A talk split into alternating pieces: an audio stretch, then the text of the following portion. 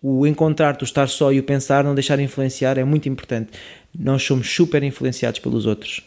E eu uh, tive que sair um bocado do, do, do, pé dos outros também, muitas vezes, para me sentar e pensar em mim. E, e esse é o meu grande conselho: isolem-se. Se não conseguem isolar-se onde estão, vão para fora, ouçam-se ouçam a vocês próprios e, e pensem qual é que é o caminho que vos faz feliz. Bem-vindos ou bem-vindos de volta ao Falar Criativo, o podcast sobre criatividade e sobre as pessoas que transformam as ideias em algo de valor. O convidado que acabaram de ouvir é o Rui Malvarez, da produtora de filmes Afim, Forever in Movies, e eu tinha muita curiosidade de falar com o Rui porque hum, há uns meses atrás Uh, eles uh, fizeram um vídeo sobre um estudante alemão de Erasmus a estudar em Lisboa e ele a explicar as razões, explicar aos pais as razões porque gostava de estar em Lisboa e que eles podiam estar descansados e essas coisas todas. Foi um vídeo que muita gente partilhou, milhares e milhares de partilhas, e, e eu quis perceber o que é que faz um vídeo ser viral, o poder que o contar de uma história tem, a, a relação de das emoções ligarem as pessoas à mensagem e por isso uh, quis ir falar com o Rui. Uh, foi fácil de chegar ao Rui, o Vasco Durão costuma trabalhar com ele. Uh, outra convidada do Falar Criativo, a Lara Seixas Rodrigues, partilha o espaço com, com a produtora da FIM. e o Rui também é amigo do José Alves da Silva, também anterior convidado do Falar Criativo. E hum, foi fácil chegar ao Rui, foi fácil falar com o Rui, houve empatia uh, instantânea. Uh, partilhamos algumas uh, relações com o mundo do trabalho semelhantes, uma certa insatisfação, e, mas ele já está mais à frente no caminho da satisfação e por isso eu acho que vão conseguir retirar muita coisa desta conversa. Até já!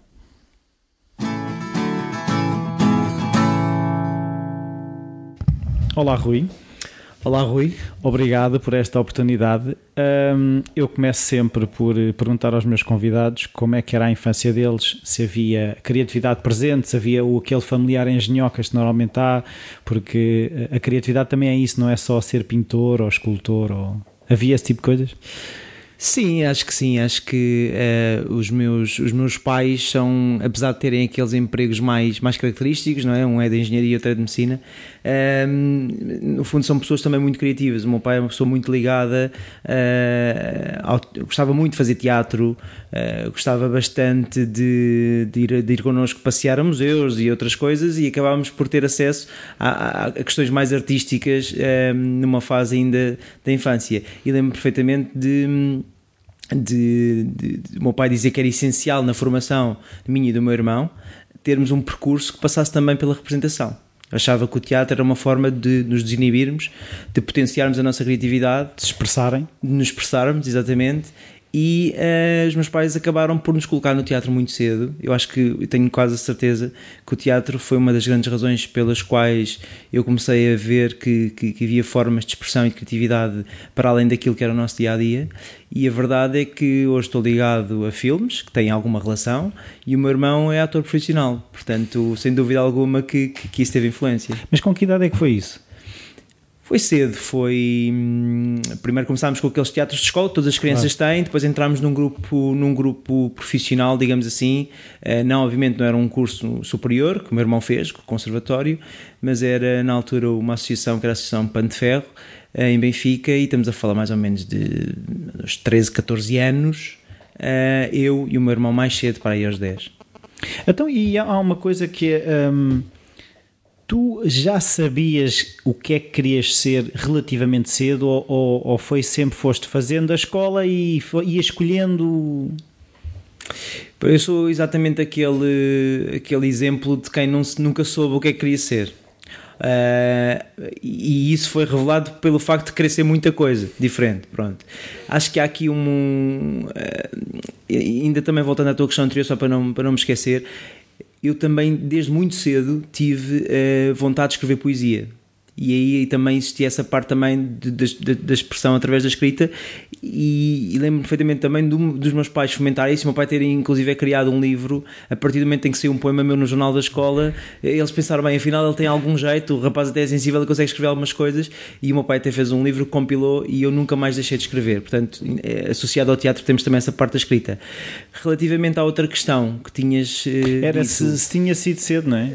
A escolha de uma carreira, que ah, está aquela coisa, pronto. ah eu quero ser isto e há pessoal não, que... demorei muito tempo para já ser muita coisa fui um bocado, apesar desta componente criativa, fui um bocado influenciado também pela sociedade e pela, pela necessidade de aprovação, dinheiro. exatamente.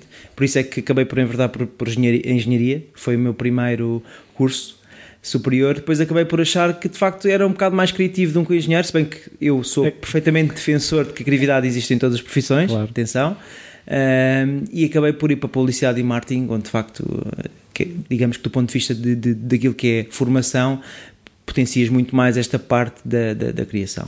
Então, mas tu estavas uh, na escola uh, já a seguir o caminho da engenharia, foi isso? Quando tiveste de escolher, tiveste de escolher... Foi. É, basicamente, tu chegavas antigamente, já não sei como é hoje em dia, mas chegavas ao décimo ano, tinhas de escolher sim. o agrupamento os meus pais eram os dois de ciências e eu acabei por ir por ciências e depois tinhas aquela coisa, pá, sou bom aluno ou vou para ciência ou ir para economia. Pá, estas, estas ideias erradas que eu hoje tanto batalho, combato quando, quando falo com os meus primos mais novos, alguém, pá, querem ir para letras, vão para letras, querem ir para, para artes, vão para artes, quer dizer, é, enfim, a influência acaba por, por criar mais tarde eh, muitas vezes a desmotivação, não é? Quando escolhemos um percurso que não é aquele que mais gostamos. E, e pronto, e, e, fui, fiz o percurso todo de, de, ciências e acabei por entrar no técnico em engenharia. Estive lá dois anos e percebi que não, que não era feliz, não era aquele o meu caminho e pronto, e disse adeus. Então, mas de engenharia, marketing, qual foi a tua, ou seja, qual foi o teu, o teu processo mental de trocar uma coisa pela outra? O que é que tu, quando pensaste em marketing, qual é que era a tua ideia? Olha, foi muito uh, por culpa de, das ideias dos anúncios, da criação da comunicação publicitária, de, de, desde pequeno também de já escrever aquelas coisas que tinha falado e, e, e, achar que as pessoas até tinham alguma reação àquilo que eu, que eu escrevia e tinha alguma relevância. E achei, bem, porque não? Porque não experimentar? E acabei por investigar um pouco, fui, fui investigar várias escolas, várias faculdades. Uh, achei que, do ponto de vista prático, a Escola Superior de Comunicação Social tinha um programa curricular que se adaptava, tinha uma componente prática muito grande e eu queria muito isso, porque da teoria já vinha eu dois anos de técnico completamente sobrecarregado. E, e pronto, inscrevi-me, entrei e fiz o curso e, e, pronto, e fui, fui bastante, bastante feliz nesses anos de faculdade, acabei por trabalhar muito em marketing e agora voltei-me para a produção audiovisual. Mas o teu plano qual é que era? Tinhas algum plano ou isto faz sentido agora ou eu quero trabalhar em publicidade, qual é que era a ideia? A ideia, sabes que, como eu dizia há pouco, nunca tive as ideias completamente claras. A ideia era que naquele momento aquela área chamava-me por algum motivo. Uh, e, e, depois, lá está, mais uma vez pela questão da pressão social, é engraçado, porque nós somos de facto bastante influenciados, por isso. Um, há uma altura do curso nós tínhamos que escolher publicidade ou marketing. E eu, sinceramente, acho que se não fosse a questão, mais uma vez, da saída, tinha ido para a publicidade, mas achava que não, marketing por todo o lado do cliente, do lado da empresa, todo lado da estratégia, do plano de marketing, do dinheiro, da orçamentação, de tudo e do budget, exatamente como dizes. E acabei por ir para marketing e, e pronto, olha, aconteceu naturalmente. E trabalhei em algumas multinacionais, trabalhei também em empresas nacionais nessa área. E, pronto, quer dizer, não, eu nunca tive bem claro o que é que queria fazer. A única coisa que eu sabia é que tinha que ter uh, algo que fosse sustentável para criar um futuro. Uhum. Uh, vivia com as ideias uh, que, me, que me incutiam e que faziam de facto muita pressão. Mas o que eu fui fazendo sempre é tentar compensar uh, com outras atividades esta componente também criativa. Se não conseguia tê-la às vezes no trabalho, apesar de ser mais criativa, obviamente, do que uma área de engenharia, neste, nesta vertente da comunicação, um, acabei sempre por ter coisas alternativas. Então fui fazendo sempre um, cursos de escrita criativa, tive, tive e, e, toco música, tive, tive bandas e toco música ainda, uh, portanto também consegui ter esse lado. Fui continuando a escrever, fui continuando a escrever para outros, tanto letras como, como narrativas para filmes. E pronto, e, e de facto o caminho foi este. Então havia sempre uma insatisfação. Sim, constante Eu sou um interno insatisfeito. Eu sou aquele Já que vai dois. Pronto, que vai, quando contavas há pouco em off que, que tinha já feito várias coisas, dizer, pá, o Rui é parecido comigo, também já fiz coisas muito diferentes. Uh, e, e, de facto, eu lembro perfeitamente de ir a uma entrevista de emprego. Para já tinha muita dificuldade cada vez que saía de um sítio, porque felizmente penso que fazia bem o meu trabalho. E as pessoas diziam, pá, mas porquê? Mas tu tens aqui um caminho, tens aqui um pai, não consigo, não estou bem. E depois lembro-me de ir à entrevista de emprego e dizer: Pá, mas você já passou por tantos sítios diferentes, mas você não estabiliza, você não salta pocinhas. Eu também já tive uma pessoa que olhou para o meu currículo, mas não te aguentas em, em, em nenhum lado mais do que dois anos. Difícil. E eu, pronto, eu compreendo. Eu, eu, eu, eu penso que o máximo que tive numa empresa foi dois anos e meio. E tenho, ainda tenho só 10 anos de carreira, mas, mas dois anos e meio, digamos que um quarto. Uh, mas a realidade é que, hum, por exemplo, hoje em dia, eu sei que encontrei o meu caminho. Tenho... Como é que sentiste isso? Olha, quando tive um ano sem ter qualquer tipo de insatisfação. Eu acho que isso diz tudo. Eu, em qualquer outro sítio, eu aos seis meses, aos, entre os seis meses e um ano, já sentia: pronto, vou continuar porque eu tenho que ser persistente e tenho que conseguir, mas ainda não, não estou lá. Algo me dizia que não estava lá. E, e agora, passado este ano de lançamento da minha produtora, estou completamente feliz, realizado. Uh, gosto bastante desta área e gosto bastante de, de ter, eh, de, de certa forma, gerir a minha equipa. Okay? Se calhar sempre tive esta capacidade e característica de liderança e se calhar tinha alguma dificuldade em trabalhar para os outros porque não queria seguir aquele caminho, queria ter outro. Uh, eu acho que o caminho até aqui foi importantíssimo para depois perceber as pessoas que trabalham para mim. ok? Mas sim, sou um interno insatisfeito e, e, e acho muito. Tempo, é, por exemplo, a minha mulher é exatamente o oposto. A minha mulher é uma pessoa super estável, que convive muito bem com a carreira, está a fazer uma progressão excelente. Então é, é engraçado porque é a pessoa mais próxima de mim e é com quem eu consigo comparar. E de facto as pessoas são todas diferentes. E o meu caminho não é o mais certo, é o meu caminho. Sim, mas aquilo que eu me apercebo, que eu também, também tenho lá em casa uma pessoa muito mais certinha, organizada e essas coisas todas, é que do, do ponto de vista do condutor que sou eu, uh, sofro muito mais. Eu não estou a dizer que a vida, a vida dela seja fácil, uh, as dificuldades são outras, mas esta insatisfação, este saltar, implica mais mudança e a mudança é sempre uma coisa. É, é, é quando tu, o teu caso e o meu caso, tu sofres a dobrar. Tu sofres por ti, porque te estás a encontrar, e sofres pelo que os outros pensam de ti. Sim. E esse é grande, o grande desafio é esse, é que tu estás constantemente a ter que provar. Sim. É, por exemplo, no caso da minha mulher, minha mulher não precisa de provar. Ela, em qualquer conversa circunstancial, num, em qualquer evento social, o que é que seja, explica o que faz, as pessoas percebem e ficam, ok, ela está orientada no caminho. tu tens que explicar o que fazes. Estás um bocado perdido. Tens que explicar é? porque é que mudaste tanto e tens que explicar porque é que é desta. E ainda, ainda menos crédito te dão quando tu já passaste por 3 ou 4 em que disseste é desta, é desta. É, é desta depois é. não foi. Sim.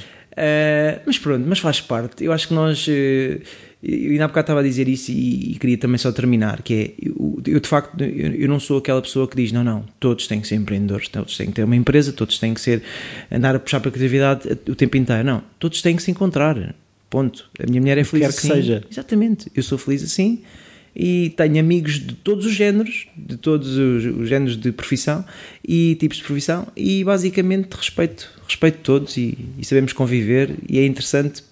Hoje em dia vivo muito mais descansado porque felizmente o, o projeto está a correr bem uh, e já não tenho que andar a explicar às pessoas epá, que, que, que, o, que é que eu vou, o que é que eu vou ser daqui a um ano, o que é que me vai, como é que isto vai correr, etc e isso de facto fico mais descansado, mas é verdade o que tu dizes há pouco, nós, esta, as pessoas deste, deste tipo têm que estar constantemente a provar. Sim. É uma coisa que eu queria perceber é, antes disto existir, houve um momento de passagem de onde tu estavas para isto. Hum. Como, é que foi, qual, quando, como é que foi essa decisão e, e como é que foi levantar uma coisa do nada, não é? Sim, olha, a decisão tem a ver com uma aproximação a uma empresa que já trabalhava dentro desta área onde eu tinha uma, uma fruto também de vir de marketing, não é? Tinha um papel mais uh, comercial, mais estratégico, uh, mas uh, sentia sempre que também queria dar mais na parte da, da, da, criação, sobretudo da narrativa, narrativa visual. E portanto, esta aproximação fez-me conhecer este mundo e de facto foi uma experiência muito positiva.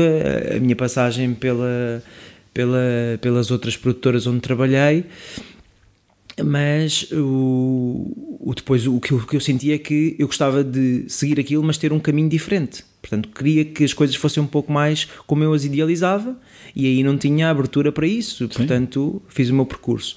Portanto, este salto dá-se porque eu tive um contacto com esta área uh, e percebi como é que o negócio funcionava, ajudei a, a, crescer o negócio nessas empresas, mas também queria mais. E, portanto, o, o salto acaba, não é um salto, digamos, de, tá, de tábua rasa para lançar isto, é um salto de, epá, uh, eu gosto deste caminho, vamos ver como é que corre, sendo eu a, a levá-lo para a frente. Sim, mas a questão é: há um momento em que tu decides, eu vou começar isto, o que é que eu preciso, o que é que eu espero disto. Há, há uma data de perguntas que tu tiveste que responder para fazer. Sim. Uh, eu acho que as perguntas. Eu acreditava muito na forma como, ia, como eu podia construir uma produtora.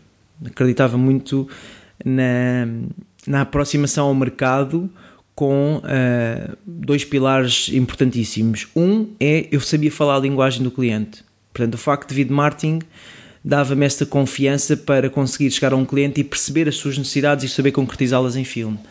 Uh, o outro era um, eu basicamente está, está à vista a força com que o vídeo está, a força que o vídeo está a ter fruto das redes sociais.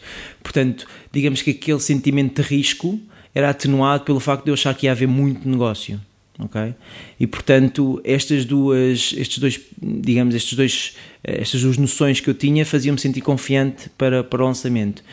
Depois havia uma terceira questão importante que era a questão financeira, não é? Porque era pegar numa coisa uh, e perceber que até a coisa dar tinha que haver uma sustentabilidade, ainda para mais com família, com mulher grávida, que, que ainda tinha uma, ainda era de facto uma dificuldade acrescida e portanto, uh, digamos que arrisquei se calhar numa fase onde muita gente não arriscaria.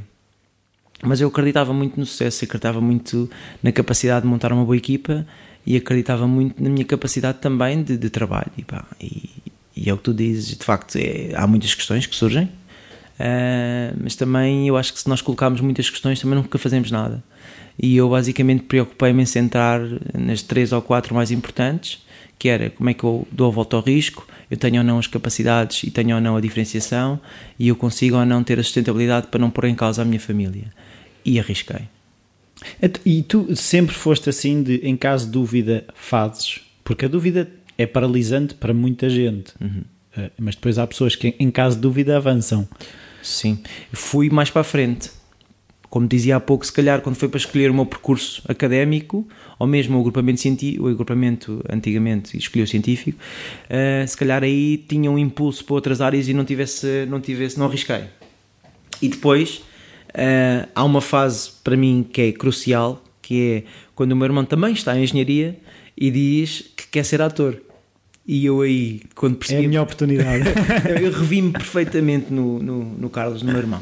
Disse: epá, uh, está na altura de, de, fazer por ele aquilo que eu não fiz por mim. Uh, e, e, basicamente, eh, quando nós estamos perante uma situação destas, o que é que é mais compli complicado? É convencer os nossos pais da mudança. Claro. Não era propriamente uma mudança simples. E, e eu ajudei-o, conversámos com os nossos pais, os nossos pais foram uh, porreiríssimos, eles são muito abertos e o Carlos seguiu e tem, tem tido uma carreira uh, invejável. E o que eu acho é que a partir do momento em que eu vi o sucesso do meu irmão, eu percebi, ah, eu, se eu estou a ajudar o meu irmão a de facto arriscar, porque é que não me ajuda a mim próprio? E desde essa mudança dele, que parece que houve um, um gatilho na minha cabeça que me pensou, bem, a partir de hoje, sempre que eu achar que o caminho é outro, eu vou fazer e vou correr esse risco. Tanto que eu fui, acabei por ser professor de marketing durante 5 anos na faculdade onde estudei, acabei este ano por incompatibilidade com, com o horário da produtora, mas foram cinco anos, desde 2011, onde, uh, para além de toda a parte uh, curricular que tinha que ser, obviamente, lecionada, eu tinha, sempre tive preocupação em conseguir conduzir aqueles alunos para o caminho de cada um. E foi muito interessante tu acabares de dar uma aula várias vezes e os alunos virem ter contigo e explicarem-te uns que não estavam felizes naquele curso outros que estavam felizes mas que não sabiam para onde é que haviam de ir, outros que tinham muita dificuldade em enfrentar mais uma vez a sociedade porque estavam infelizes e portanto eu acho que o facto de ter passado por isto fez-me ajudar muitas pessoas, pelo menos a ajudar, ajudar da forma mais modesta possível, ajudar estes jovens também a encontrar o seu caminho. Portanto, sim, continuo a arriscar muitas vezes, ainda agora a gerir a produtora arrisco bastante. E, e, e, o que é que, quando tu dizes que arriscas bastante, o que é que é esse risco? Olha, um risco é, por exemplo, criar conteúdo uh, sem ter o cliente, por exemplo, conquistado. Por exemplo, eh, ter a capacidade de desenvolver um, um projeto para conseguir seduzir um cliente uh, pro bono, por exemplo. Há muita gente que defende que isso é um erro porque vicia o mercado. Eu não estou a criar um conteúdo para o cliente depois usar. Eu estou a, a investir através dos meus recursos para lhe mostrar a minha capacidade de desenvolver um projeto. Um, e isso de facto é um risco porque as pessoas, eh, cada hora da pessoa aqui dentro conta. Portanto, isso é arriscar. Um, outra coisa é, por exemplo, um, eu não digo que não a trabalho. Ou seja, eu muitas vezes, como, como aconteceu estas últimas duas semanas, em que nós tivemos trabalho mais do que a nossa capacidade, e eu arrisquei, porque pensei que era capaz de arranjar no mercado pessoas em que eu confiaria para desenvolverem os projetos, mantendo a mesma qualidade, e conseguimos ir buscar essas pessoas e conseguimos de facto entregar. Se calhar outros teriam dito que não, com medo de comprometerem a qualidade. Uh, são estes dois exemplos são alguns exemplos de, de, pronto, da forma como eu vejo as coisas. A questão é que se correr mal, pode correr mal, não é? Se correr mal, pode correr mal. se correr bem, pode significar o teu crescimento e pode significar passares para outro patamar que, que, que não estás hoje em dia. Mas faz parte. Não, uma coisa que eu, uh, que eu queria perceber é daquilo que eu tive a ver dos vossos filmes, uh, há muito foco em tocar as pessoas mais do que, uh, uh, em verdade, pelo espetáculo. Uh, vocês vão é às emoções e mais do que ser um vídeo um, ehm, que se calhar é bonito, não deixam de ser, mas mais do que isso, há ali uma preocupação de esta, a pessoa que vir este filme não vai ficar igual. Eu vou conseguir desequilibrá-la. Eu vou-lhe pôr lá uma peça ou tirar-lhe uma peça, mas não vai ficar no mesmo sítio. Uh, há essa intenção de base eu acho que é interessantíssimo referir isso. Eu, hum, eu acho que as coisas têm acontecido com alguma naturalidade. Acho que tem a ver um bocado com a nossa uh, genes enquanto produtora. Nós, de facto, uh, tentamos que os vídeos tenham relevância para as pessoas. Eu acho que é aí, é aí que nós conseguimos, de certa forma, tocar a pessoa que é. Uh, se eu estou a fazer um filme que tem que dizer algo àquela pessoa, eu posso mexer com a razão, mas tenho sempre que mexer com a emoção e, e as pessoas que têm trabalhado na parte de storytelling connosco, muito storytelling tem sido feito por mim, mas, mas temos tido, uh, por exemplo, uma ajuda fundamental do, do Vasco Durão, que tu também já conheces, uh, que também tem esta capacidade e consegue ler os filmes da mesma forma que eu, e a própria Xana Alves, que é a nossa produtora, que também, que também escreve, ou mesmo o resto da equipa, o Luís, o Guilherme, o André, todos todos acabamos por vezes nos sentar e dizer como é que este filme vai se tornar mais relevante, como é que o filme vai ter mais, vai, vai, vai transmitir mais emoção e portanto tem, havido, tem existido essa preocupação.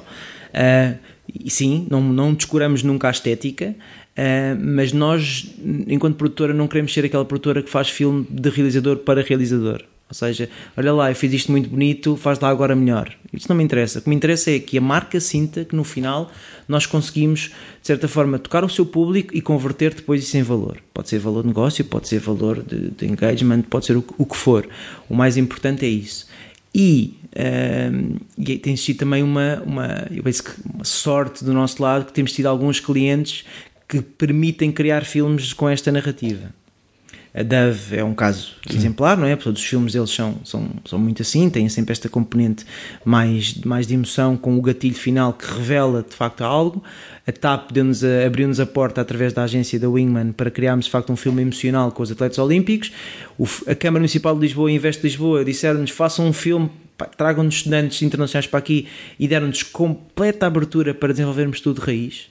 Portanto, nós criámos tudo, pensámos tudo de raiz e, e, esse filme que teve um, um, sucesso tremendo para aquilo que foi, para aquilo que foi projetado inicialmente, uh, eu acho que também tem muito disto, tem muito desta liberdade que deram à produtora para criar.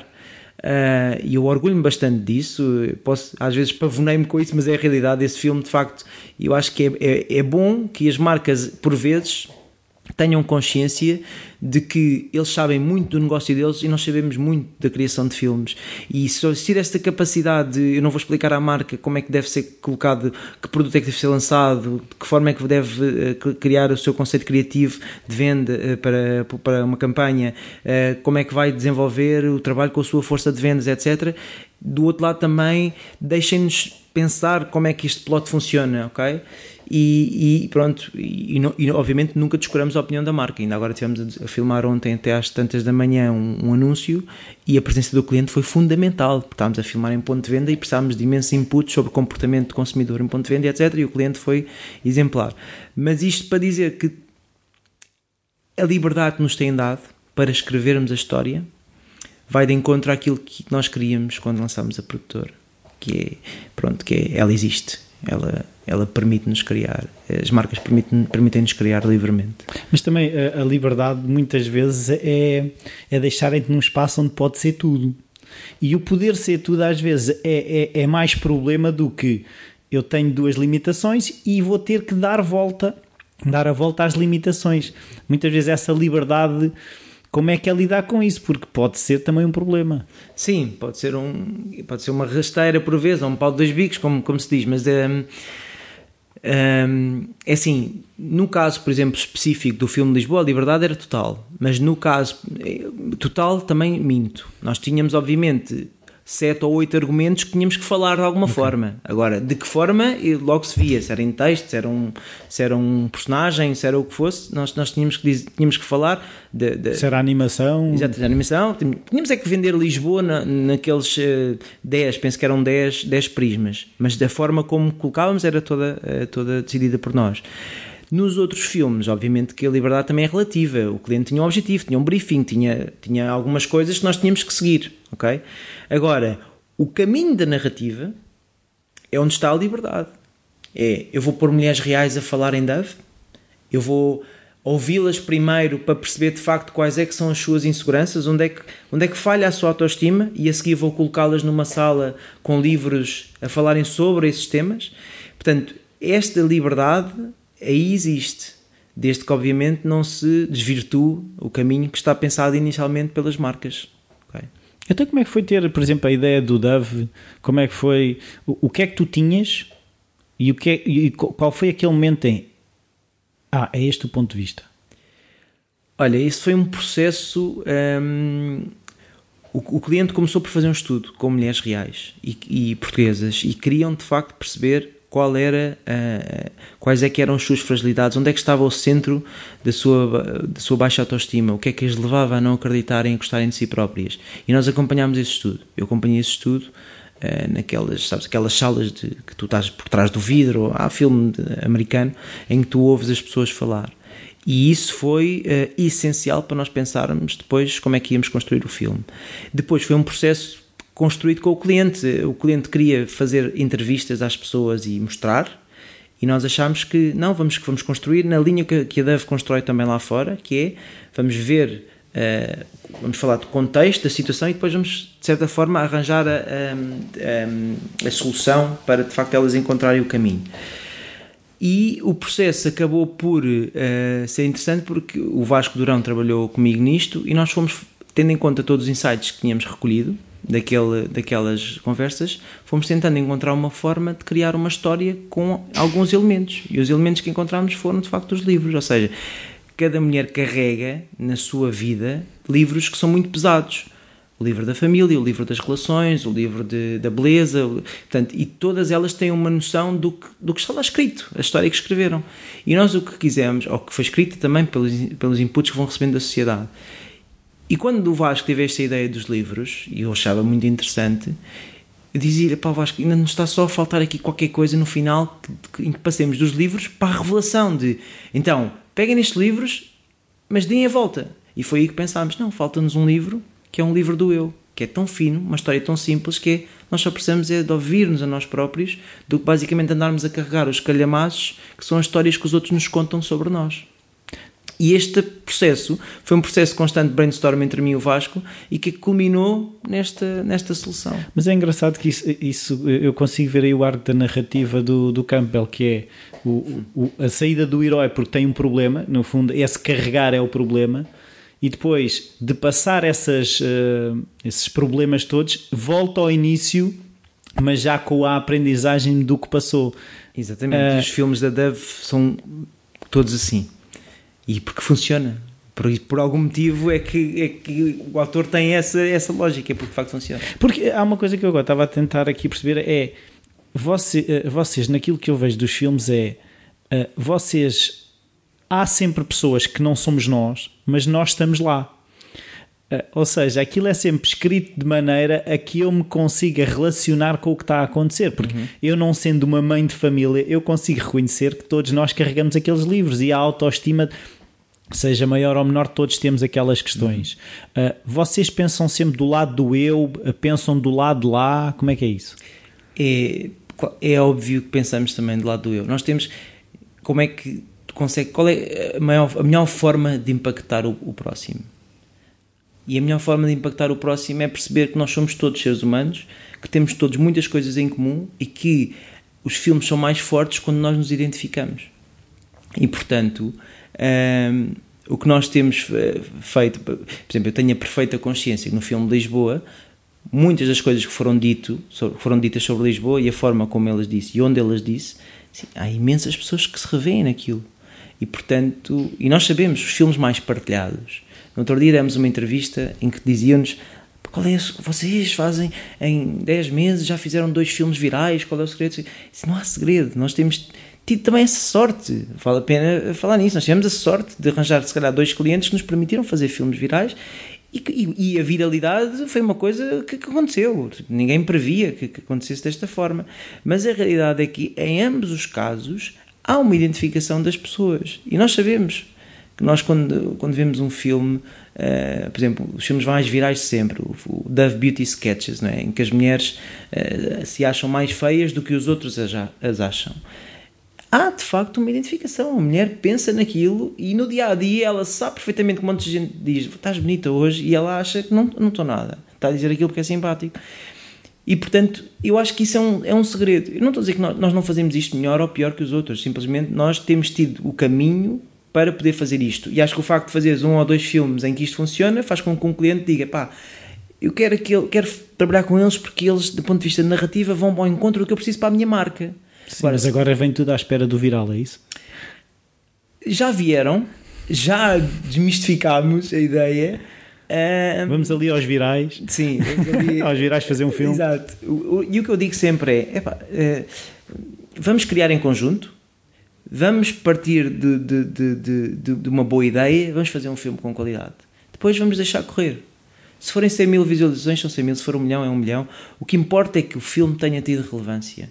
E às vezes também a viralidade não é um sinal de, de, de, de sucesso de vendas. Por exemplo, por exemplo, eu tenho perfeita noção que o filme de Lisboa vai ter impacto na vinda de estudantes para o ano para Lisboa. Porque foi, foi uma campanha, basicamente, que chegou a muita gente que não fazia ideia, se calhar, o que é que era estudar em Lisboa. E, e, quando tu vês um filme que em uma semana tem 15 mil partilhas e tem 9 mil likes, penso, como é que um filme tem mais partilhas que likes? É porque de facto houve ali um, algo massivo, as pessoas quiseram partilhar, quiseram mostrar, os que cá estavam a estudar quiseram mostrar aos outros lá fora, dizer como é que é estudar cá, os que nunca cá estudaram viram e partilharam a dizer a outros, pá, é para lá que temos que escolher o nosso Erasmus, portanto eu sei que o filme vai ser eficaz de alguma forma, há de trazer, não estou a dizer que vai ser o responsável por tudo, mas há de trazer mais, mais, mais, mais pessoas para Lisboa.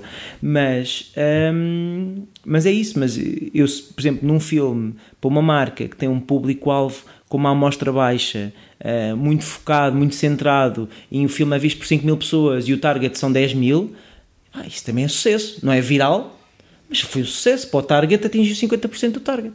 Portanto, é isto que eu digo muitas vezes ao cliente. Pá, o que é que interessa se a Dona Maria de 70 anos está a ver, mas você está a vender jantes? O que interessa é de facto que, o filme seja relevante. Pode ser a velhinha do tuning.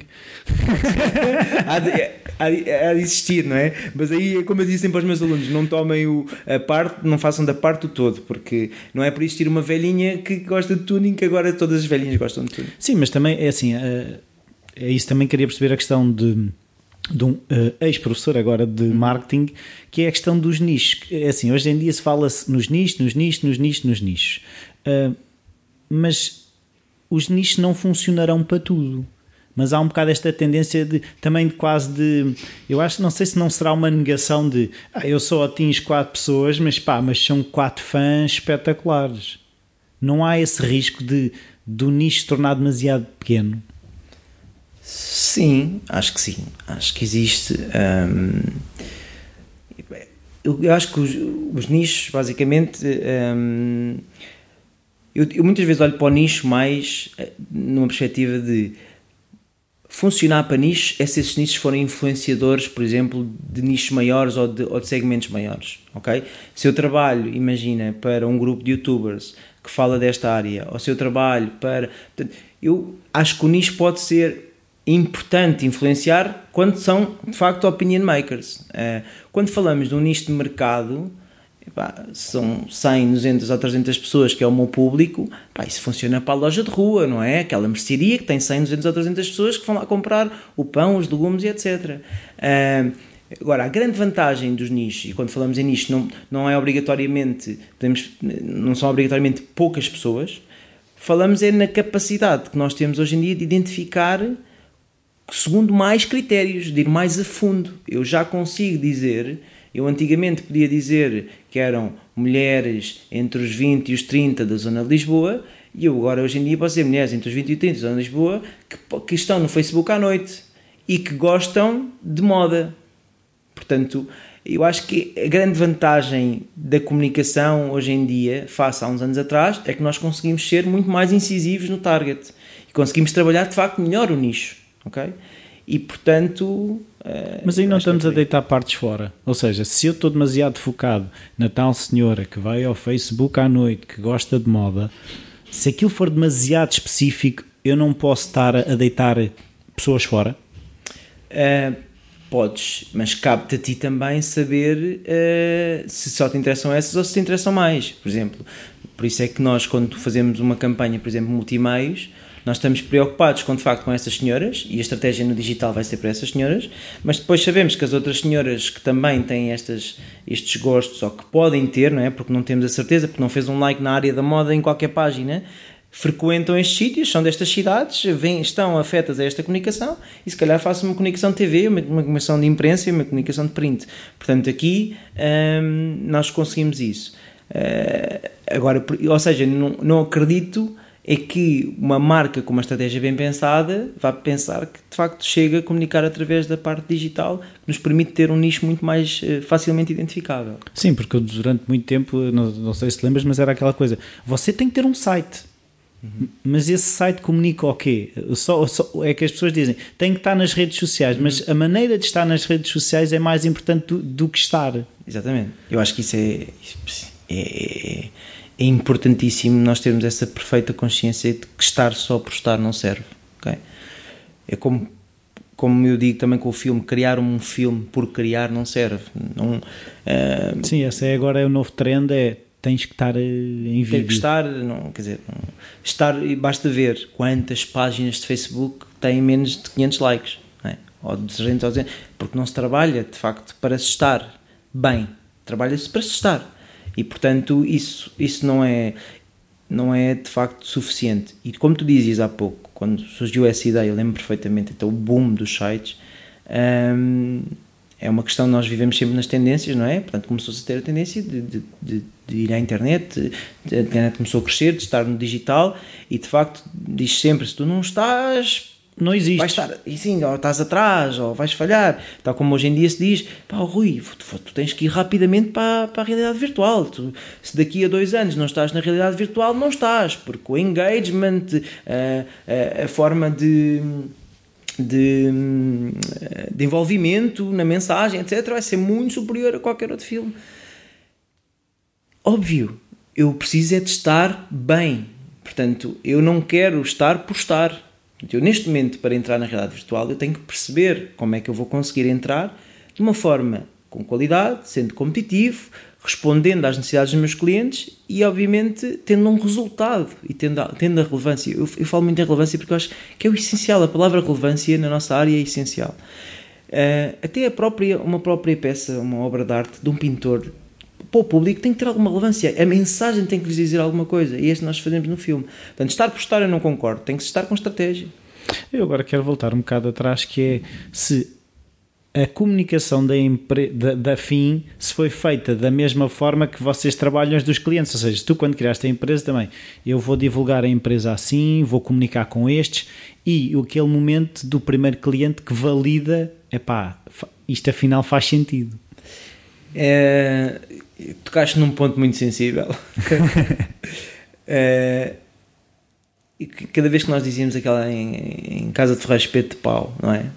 e isso serve tantas vezes às empresas que fazem digital que não têm bons sites, ou que fazem digital e não têm uma boa página de Facebook, ou sei lá, ou empresas de, de, de, de decoração de interiores e depois têm escritórios horríveis.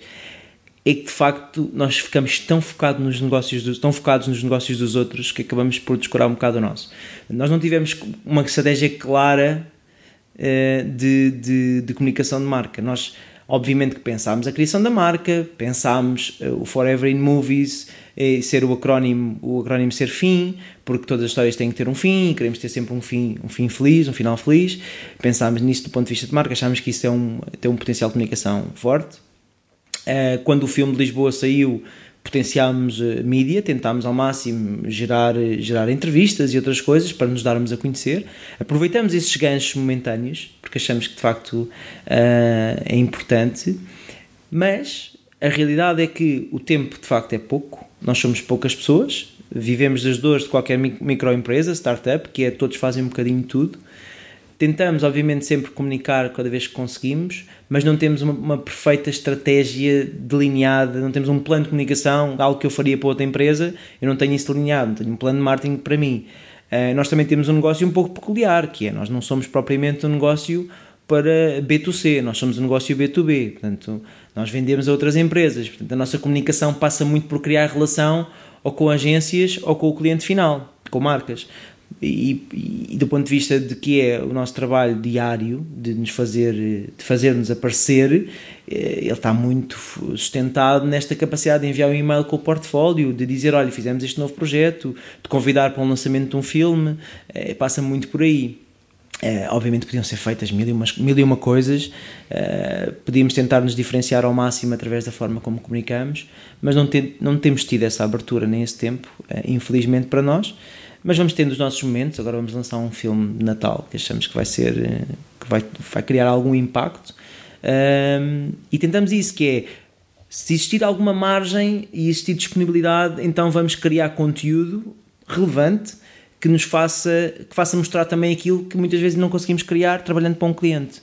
Então tentamos assim. Sim, mas há uma coisa que é muitas, a mim tem-me dito mesmo até por causa do podcast que é assim que eu deveria uh, gastar mais tempo a divulgar aquilo que faço um, não estar só preocupado com, com o produto que é o podcast, ou seja, a minha preocupação é, é estar com as pessoas e entrevistá-las e produzir conteúdo. Mas dizem, mas isso não serve nada se tu não tiveres a a comunicar que andas a fazê-lo, ou seja, que, o, que a percentagem de tempo investido deveria ser superior. Só que aquilo que eu questiono é se aquilo que eu faço é, é o importante, não vou estar a retirar energia de uma coisa para pôr na outra. Isso é uma é, é, é um, é de facto uma dúvida importante, interessante. Eu, eh, eu, é eu já assisti aos dois casos, é? eu já assisti uh, empresas ou pessoas, eh, enquanto marca pessoal, não é? por exemplo, um humorista, é? um humorista que, que, esteja todos os dias, a, a, todas as semanas, a lançar, eh, a, a, estar com, com projetos seus num bar ou num, ou em algum espaço e que, e que alguém o descobre porque a qualidade é boa, ou um humorista que de facto tem uma qualidade até razoável, mas consegue, por exemplo, vender-se tão bem ao ponto de se tornar uh, interessante para, para, ser, para ser contratado. Eu acho que nós temos que aparecer, nós temos que nos fazer aparecer. Eu acho muito importante nós nos consigamos vender. mas em todas as esferas. Se eu for em uma empresa, eu tenho de facto, junto do meu público, eu, eu, eles têm que saber que eu existo.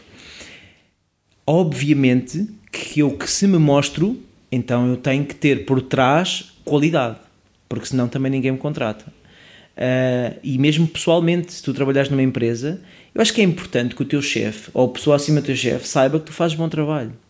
Esperar que nos descubram pode ser, uh, pode demorar mais tempo ou pode acabar por não, por, ou acabar, acabar por nunca descobrir ok? Portanto, eu defendo que tu deves, deves -te fazer, deves fazer ver, deves te preocupar em comunicar e deves te preocupar. Não, obviamente, descurando da qualidade. Portanto, se tu conseguiste desempenhar o trabalho com qualidade e conseguires fazer aparecer, conseguires chegar a quem interessa, brutal. Um, eu tenho exemplos de empresas que nunca trabalharam muito a sua comunicação, que é o caso dos Homem Bala. Não sei se chegaste a conhecer através Sim. de outras pessoas que entrevistaste, mas os Homem Bala para mim são, para mim e para muita gente, são os melhores animadores 2D em Portugal, motion graphics. Uh, e o Pedro e o Nuno são irmãos, são sócios, depois têm mais pessoas a trabalhar com eles, mas são de facto dois tipos fora de série. O Pedro e o Nuno nunca fizeram comunicação e por isso o nome deles nem é assim um nome que exista muito, mas, está, mas nas pessoas certas, sabem, as pessoas certas sabem quem eles são e a qualidade do trabalho deles. Uh, como é tão boa e tão diferente daquilo que se faz em Portugal, acabam por, de certa forma, boca a boca, dentro do meio onde interessa, que é dentro das agências, uh, e alguns clientes finais acabam por ser conhecidos. E portanto aí tens o exemplo contrário que eu te dizia há pouco. Uh, mas eu defendo que deves encontrar sempre o teu espaço para comunicar a tua marca, o teu projeto. Sim, Isso mas há uma coisa que, por exemplo, que o Zé Diogo Quintela me dizia que era mais do que se calhar chegar a 500 mil pessoas era o respeito pelos pares e, e se calhar os homem-bala quando, quando, dentro do meio, quando se fala, as pessoas sabem Exato. Sim, concordo plenamente. Que se pode confiar. Concordo plenamente. Se calhar se eu vou perguntar à senhora da mercearia, ela não faz nem faz sentido Sim, que ela saiba claro. quem eles são. Claro, claro, mas aí também tem a ver, obviamente, com, com aquilo que é a, a extensão da tua comunicação. Tu não precisas de gastar, tens que ser completamente eficaz, eficiente e eficaz, não é? Portanto, a mim não me interessa, enquanto produtora, de chegar a, a eu não, não fazer um vídeo para a mercearia, embora eu tenha uma coisa interessante, é que todos os negócios, de alguma forma, podem ter vídeo. Portanto, qualquer, qualquer, qualquer pessoa que tenha uma loja ou tenha um espaço pode ser meu cliente. Agora, obviamente, que eu também não quero fazer vídeos por 100, 200 ou 300 euros, percebes? Portanto, eu também tenho que me sentar nas pessoas que me dão aquele trabalho, de facto, de produção exigente e que me permitem criar coisas que tenham algum impacto. Portanto, sem dúvida alguma, gastar esforços com pessoas ou com públicos que não interessam, eu também não, não defendo. Agora, defendo sim que sejamos estratégicos ao escolhê-los e que comuniquemos e que consigamos aparecer. Pá, isso acho essencial.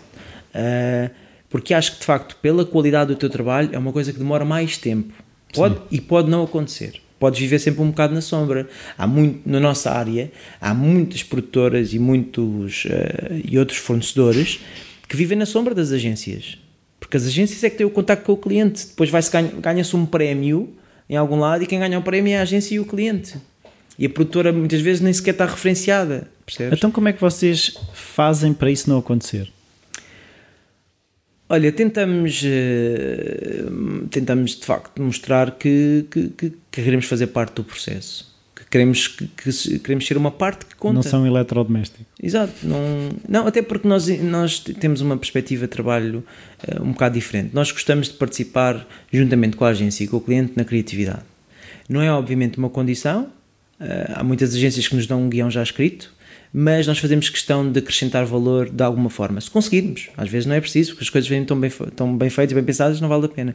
Mas se conseguimos, e tem acontecido em quase todos os casos, tentamos sempre acrescentar valor e fazer parte do processo. Isso obriga-te a quê? Obriga-te a reunir com o cliente, obriga-te a reunir com a agência e a ganhar algum peso dentro do, do, do processo da criação. Mas as agências não têm receio que o cliente se liga a vocês e não. Porque eu, eu, quando estive a trabalhar mais nessa área, era mais stands para feiras e assim, nós também nós produzíamos os stands, havia uma agência e muitas vezes eu via que não havia muita abertura da agência que a empresa tomasse contacto com quem produzia de facto.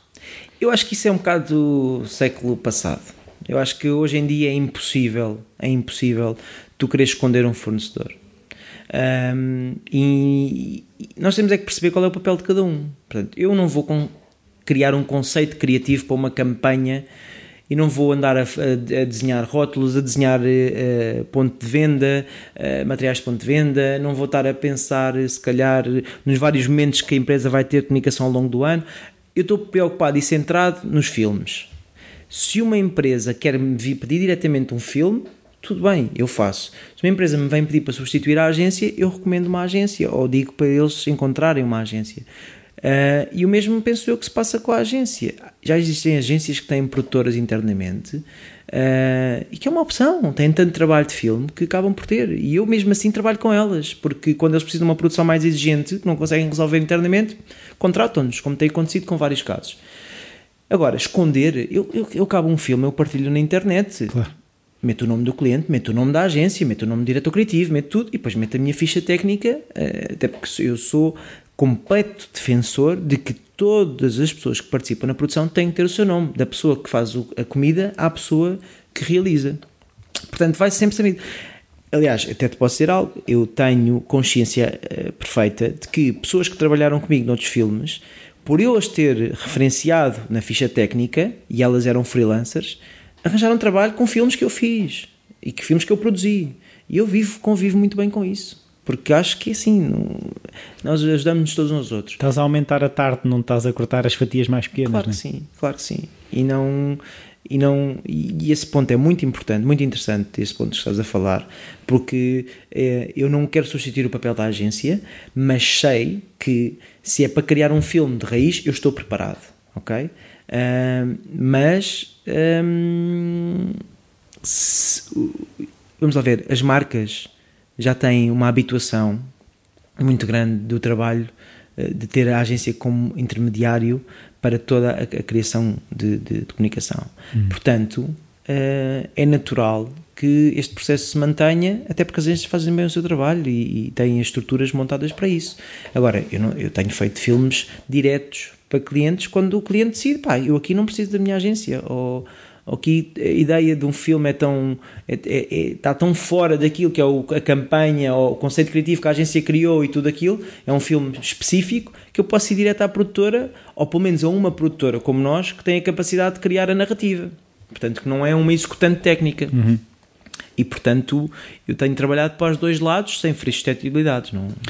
Já agora, mantendo ainda um bocadinho neste assunto, que é os virais trouxeram mais clientes finais ou mais agências? Os dois. Não te consigo. Não consigo. Não, podia ter sido. Não, os, hum. chegámos a mais clientes finais ou chegámos a mais às hum, agências. Olha, o que, o, que, o que aconteceu foi com muitas agências que estávamos a tentar trabalhar, desbloquearam o processo. Acreditaram okay? mais. Acreditaram mais. Uh, clientes finais também surgiram exatamente porque, porque são aqueles clientes que já tinham pensado fazer filmes e que não estavam a trabalhar por algum motivo com a agência. Portanto, o peso eu acho que foi muito, muito semelhante. Voltando a uma pergunta que eu já tinha feito há bocado, que é como é que foi o momento de ter o primeiro cliente e perceber que de facto estava validada a, a coragem de arriscar? Olha, foi um momento, uh, é de facto uma vitória, uh, mas o budget era tão baixo que eu ainda não consegui, na altura não consegui brindar, nem oferecer o um jantar a ninguém, nem dizer estamos no caminho certo, mas deu para perceber que conseguia aguentar mais um mês. E, e isso deu-me alguma motivação e energia para, bem, se já com este consigo aguentar um mês, então bora lá buscar mais para pensar já nos próximos dois ou três. Portanto, eu acho que mais do que uma vitória financeira de estabilidade, Sim, etc. Não é tanto uma vitória Exatamente, financeira. É uma vitória de, de, de facto. É validação. É validação e é, e é um, um, trigger para, para, para procurares mais e dizeres, bem, bora lá, continuar a investir. Portanto, foi, foi muito bom eh, e, e foi cedo. E portanto, eu acho que aquela fase de dilema que às vezes é tramada, em que as, as empresas. Eu acho que nós vivemos sempre com aquele síndrome do break-even qualquer empresa startup, eu acho que pensa sempre nisso, quando é que eu vou atingir o break-even, quando é que... E nós conseguimos-lo muito rápido, uh, também porque somos uma empresa que basicamente não tem um investimento muito alto, não é? Uh, tu no fase inicial podes alugar material, portanto, especificamente para o cliente, portanto, quem paga é o cliente, para aquele projeto, e a seguir são pessoas, não é? São, são horas de pessoas. Um, é cérebro. Exato. É cérebro, é destreza de mãos para editar, destreza de mãos para filmar, um olhar criativo, uma noção estética e, e, pronto. E por isso, conseguimos, conseguimos essa vitória cedo, ficámos hum, descansados por aquele mês e, e continuámos a batalhar e, e depois as coisas foram acontecendo e vieram mais projetos e mais projetos e o mais interessante no meio disto tudo para mim, e eu me tem dado algum gozo, é que a qualidade dos teus projetos está a aumentar cada mês que passa. Ou seja, o facto de teres feito projetos pequeninos, bem feitos, mas que, que eram pequeninos, depois fazes mais dois ou três pequeninos e continuas a manter qualidade, já te confiam um, um médio. Depois confiaram um médio, é, já, então nós, por exemplo, este mês fizemos o nosso terceiro anúncio de televisão, que em 10 meses para mim é uma autêntica vitória. Pensei sempre que no primeiro ano uh, nunca faria um, um, anúncio de televisão, porque tem uma exigência de produção muito superior a um, a um pequeno filme é relativo isto que eu estou a dizer, atenção, é, ou seja, de facto exige-se do ponto de vista do cliente muito mais em, em, televisão, mas já o cliente começa também a exigir que tu tenhas em web a qualidade de que tens em TV, por budgets muito menores. Portanto, é preciso também desmistificar esta ideia. Mas de qualquer maneira, do ponto de vista de produção, quando falamos de 20, 25, 30 pessoas em set e mais o material todo preciso, etc. Nós já temos feito três no, no espaço de 10 meses, para mim é, é, é, vitória, é uma vitória. Ou seja, não imaginaste que a esta fase de teres criado a empresa estavas onde estás? Sendo sincero, não. não. Uh, também não quero lançar foguetes já, antes de tempo, mas posso dizer que estamos muito satisfeitos com, com o começo da fim. Acho que superámos um, as, as, expectativas. Eu acho também muito por culpa do que eu te dizia no início, que é, há de facto uma grande procura por vídeo. Uh, mas, mas, isso era, uma, era, um dos teus pilares. Esse, é, é, o acreditares que esse. Sim. Digamos, se formos traduzir isto em pilares de confiança, era um dos pilares de confiança, que é isto está muito trabalho, vai crescer, uh, mas pronto, mas eu não pensei que conseguíssemos pelo menos projetos de dimensão de, desta, desta dimensão tão cedo, isso eu não, não esperava. Então, e o que é que tu esperas que seja a fim daqui a 5 anos? Uh, isso é uma pergunta difícil para uma pessoa que pensa como tu sabes. Por isso mesmo. muito tempo. Olha, em primeiro lugar, que ainda exista, não é? Porque de facto a motivação, não, não como eu dizia no início, é, acho que nunca me senti tão realizado profissionalmente. Acho que não, tenho certeza. Um, eu daqui a 5 anos eu, eu, tenho, eu tenho um, um, caminho claro na minha cabeça que é uh, nós queremos continuar do ponto de vista de vídeo a crescer bastante em Portugal. Queremos chegar mais a mais marcas, queremos, queremos criar mais conteúdo, sobretudo para a web. Queremos tornar as produções do web mais relevantes. Faz muito, muito lixo para, para a internet e nós temos também feito algum. É, é, verdade, no início fomos obrigados a fazer alguns vídeos dos quais não nos orgulhamos completamente, mas que, mas que fazem parte. Lá está, o cliente queria estar, não queria queria estar em tão curto tempo que não dava para queria fazer estar uma... de pijama. Exato, não, não se vestiu e não, não se maquilhou o suficiente. Um, mas eu acho que há um caminho que eu gosto bastante e, e que é a animação, a animação digital, 2D sobretudo. E acho que é uma boa forma de uma produtora, se nós já contratamos um, pessoas para essa área. Temos, estamos a fazer um trabalho que vamos lançar no final deste mês, que eu acho que vai ser um bom exemplo da nossa capacidade de trabalho, que pode abrir outras portas, mas a grande verdade é que acho que daqui a 5 anos eu gostava de que a nossa empresa também conseguisse ser uma fornecedora de animação para fora. Eh, eu acho que mais do que fazer filme, vídeo filmado, eh, porque há de facto muita concorrência, há muita gente lá fora que pode satisfazer Assim, se eu na Alemanha preciso filmar, é muito mais simples convidar alguém que está ao meu lado do que mandar vir uma equipa de Portugal, não é? Uh, mas do ponto de vista da animação, podes trabalhar à distância e sendo nós competitivos, porque somos, e com talento, temos pessoas muito boas nessa área, gostava de apostar na fim nessa área e fazer cada vez mais projetos para fora em animação. Animação. Uh, e em termos de estrutura da empresa, porque uh, eu agora estou a ler, não sei se já leste o Criatividade do Ed Catmull, o gajo da Pixar, não. e tu vais percebendo que o crescimento de uma empresa, o que tem de bom, depois também cria problemas. Claro. Se tu imaginas que vai ser muito maior, como é que vai ser crescer?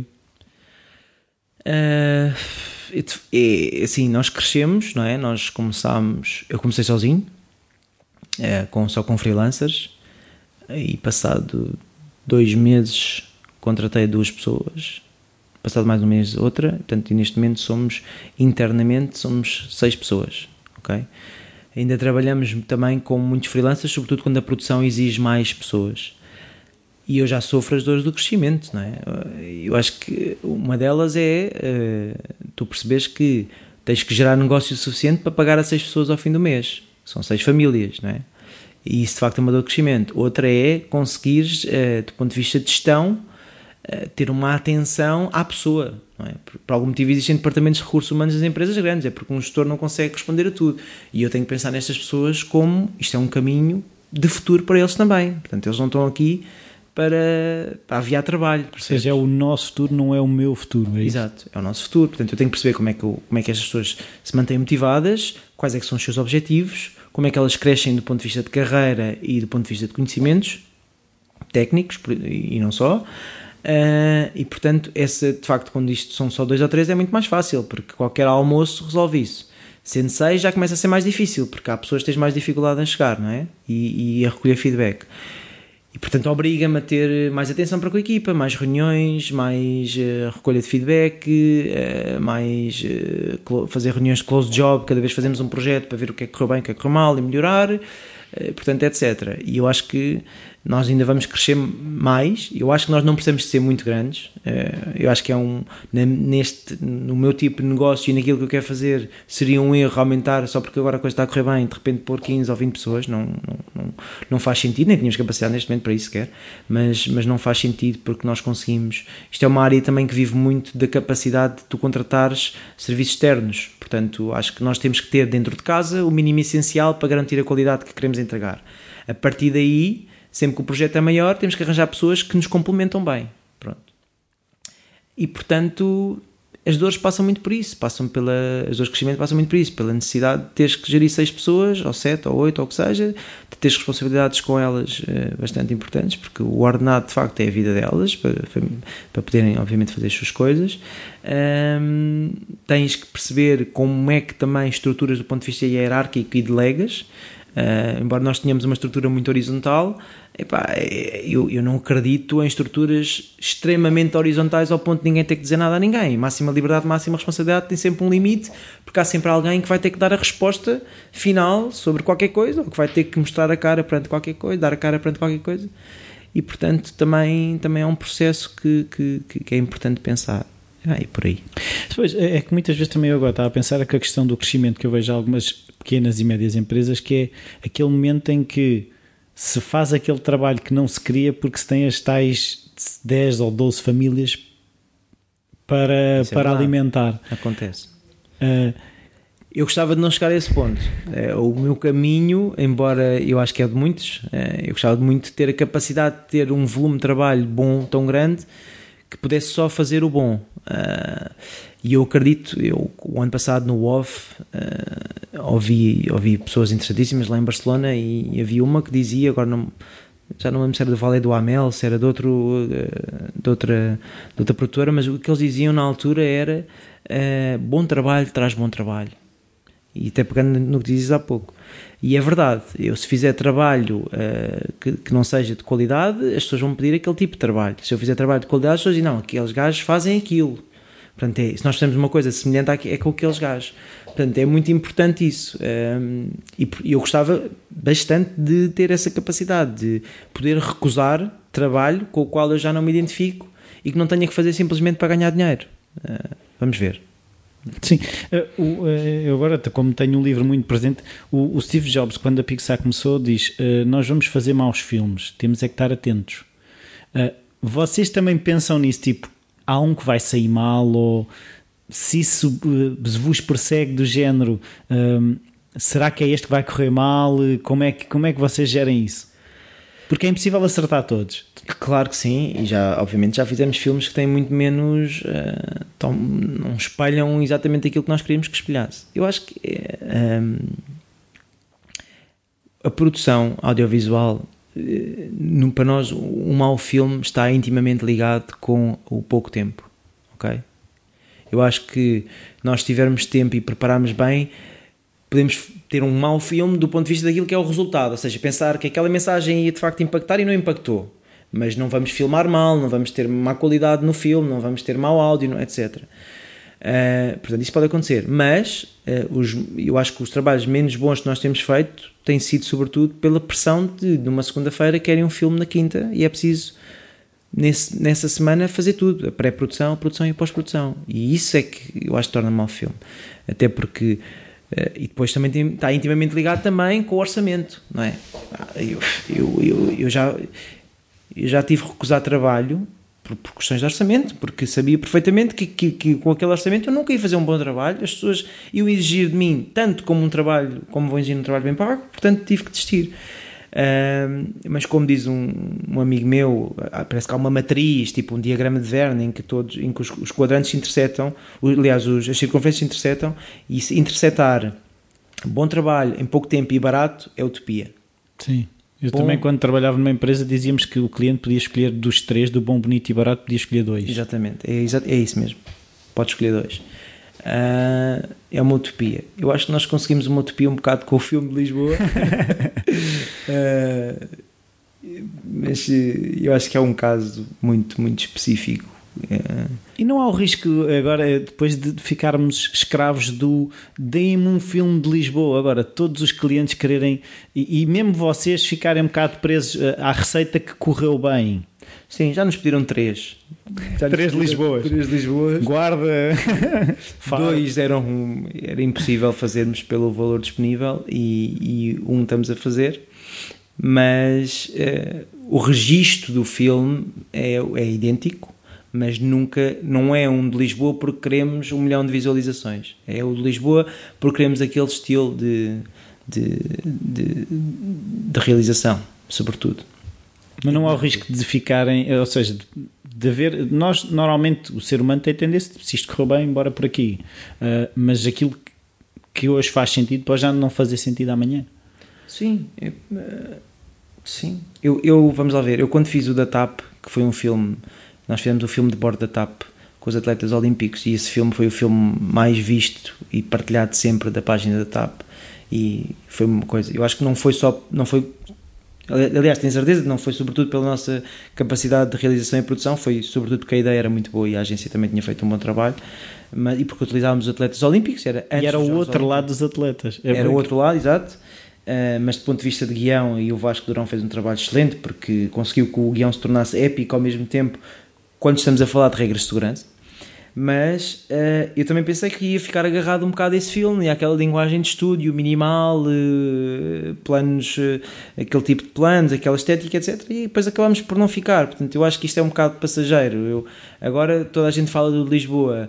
Eu amanhã, se calhar, faço o de Natal e pode correr bem, ou faço um videoclipe que é bonito e lembram-se, ou faço um anúncio que esteticamente funcionou bem e depois te vais ficando agarrado. Nós temos uma memória curta enorme neste momento, como tu sabes, porque temos tanta informação. Temos de deitar fora. Repara, memória curta enorme. Mas de facto temos muita. É muito curta. As ideias passam muito rápido porque levamos com imensa informação. É um clichê dizer isto, mas é a realidade. E portanto, rapidamente se, esquece, se esquecem as coisas. Aliás, o filme de Lisboa, hoje em dia, uh, já acalmámos desse, desse impacto pós-filme um, e pronto, e já estamos noutros projetos que achamos que depois vão ter a sua qualidade também. Então, como é que tu te alimentas? Porque a máquina da criatividade nós temos sempre que comer qualquer coisa para digerir e depois produzir. O que é, como é que tu te alimentas? Quais é que são os teus hábitos de ver filmes, de ler? Como é que é isso? Olha, vejo muita coisa, estou sempre atento também a coisas que não fazem parte do circuito comercial. Uh, seguimos muito os filmes do Vimeo, sou fanático pelos staff picks, tento ver todos os staff picks semanalmente. Uh, gostava de ter mais tempo para ler, não tenho tido tempo suficiente. Uh, parece que é desculpa que todos arranjamos, mas a realidade é que também fui pai há muito pouco tempo e o tempo escasseia. Portanto, tenho um Lourenço com 5 meses e, e, pronto. E a minha vida tem estado repartida entre estes dois bebés, a Fim e o Lourenço, é? um tem 10, outro tem 5. Uh, mas eu acho que sim, acho que uh, tu tens que passar nesta área, tens que ter uma cultura visual muito, muito abrangente, tens que andar em cima da tendência. Um, eu, especificamente, como estou muito centrado uh, na produção executiva e na angriação de clientes, acabo por, não, acabo por também delegar muito isso noutras pessoas e, e a minha equipa, por auto-iniciativa, pela forma como são, já consomem muita coisa, o que traz também valor para dentro. e portanto andamos sempre nisto. Uh, não há, como eu te digo, um momento em que digamos, pessoal, sexta-feira à tarde é para consumir uh, filmes de Staff Peak Vimeo. Não, isso não existe. Mas existe, por exemplo, uh, por exemplo, do ponto de vista comercial, fomos ao Web Summit, eu e a minha diretora de produção, um, ofereci os bilhetes para o OFF, que é o, que é o, se calhar, o maior festival de, de, de, de artes gráficas e, e, e, e, publicidade e criação publicitária que existe, ou seja, do, do lado de, da produtora, ok, não é do lado da agência, e vamos todos ao off, foi um, para ano em abril, portanto vamos consumir ali naqueles 3 ou 4 dias muita informação e muita coisa relevante. Uh, e pronto, e depois de formação, muita formação. Cada vez que há um software novo que faça sentido, a equipa tem carta branca para formação. Uh, e pronto, é, é, assim, é assim. Então como é que são as vossas reuniões? Como é que é? Chega ao briefing, normalmente deve vir por ti, não sei, uhum, e juntas a equipa, pessoal, como é que é? Ideias, como sim. é que isso funciona? Isto tem dois caminhos. Se vier um brief, se vier, por exemplo, um briefing já com um guião estruturado da agência, sento-me com o diretor de produção e pensamos, encaixamos o projeto em pipeline, definimos a equipa e bola para a frente. Aí não há muito a fazer. Está pensado. É gestão. Tem, é, é gestão. Temos que pensar quem é que é o realizador que faz sentido para este projeto, onde é que ele cabe dentro da nossa produção, cronograma, entregamos e validam e seguimos em frente para a produção do, do filme. Damos um ou outro input que achamos necessário. Se vem um, um caminho em aberto em pensem uma narrativa, pensem um filme, mas o meu objetivo é este, uh, o, que, o que normalmente faço é eu e o Vasco Durão trabalhamos em conjunto. É, uh, basicamente sentamos, pensamos, digerimos, voltamos a sentar e começamos a desenvolver o caminho. Digamos que o Vasco, apesar de ser freelancer, é uma pessoa, é tipo o, head of storytelling da, da FIM, uh, juntamente comigo e com a Xana também, que a Xana também tem isso tem acontecido também termos tantos projetos que uh, já tenho feito do resto da equipa, do produtor, o Guilherme e o Luís Mestre, editor, e agora o André Santos, que é realizador, de estado deixá-los pensar um bocado, apresentarem-nos a proposta de filme e depois nós validarmos. E também tem corrido bem. Isto porque nós fomos buscar pessoas em que nós achamos que, que nós achamos que têm um bocado daquilo que nós, que nós queremos, que é. Um, eh, eu, por exemplo, eu, eu, eu não sou muito bom numa coisa. Eu gostava, ser muito bom artista de alguma coisa e era conhecido por isso. Eu acho que sou bom em várias e acho que essa flexibilidade permite trabalhar em, em várias. Uh, de facto, não tenho um Jack of all trades, master of none. Exatamente, não tenho propriamente um talento inato. Um, e, e, é engraçado, porque as pessoas que cá estão dentro são todas muito semelhantes nisto. Isto, a única coisa que, que, que valida é teres uma, uma versatilidade grande na equipa e consegues excepto o André Santos, que é o novo realizador, que é de facto um talento de, de, de filme. De, eu acho que vai ser um, um, dos grandes realizadores portugueses, de, espero eu, dos próximos tempos. Um, Não foi ele que fez o filme do Stal? Foi. Foi ele que fez o filme do Stal. E, e, por culpa do Stal e de outras coisas fizemos-lhe uma proposta e felizmente ele aceitou. Mas hum, é isto: a equipa é versátil, a equipa é, é, tem alguma cultura audiovisual interessante, a equipa é criativa e depois, basicamente, adaptando as equipas a cada filme, temos conseguido criar o que queremos.